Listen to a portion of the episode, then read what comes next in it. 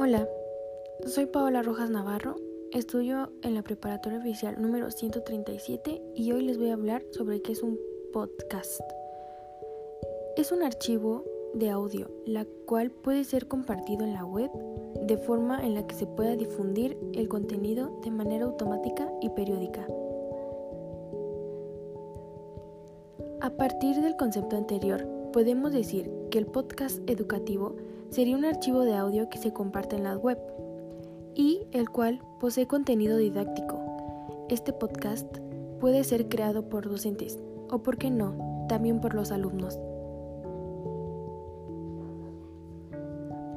Hay muchos lugares donde podemos encontrar.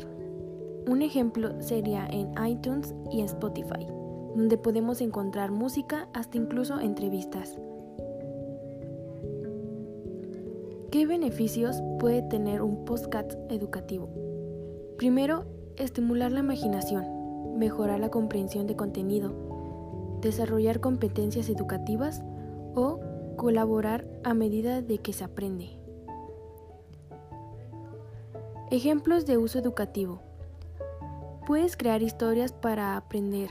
Por ejemplo, una historia bien narrada de forma verbal mantiene la capacidad para despertar el interés o generar emociones. También puedes usarlo para grabar canciones, para memorizar el hip hop o el rap. Son excelentes formas para aprender y conocer conceptos.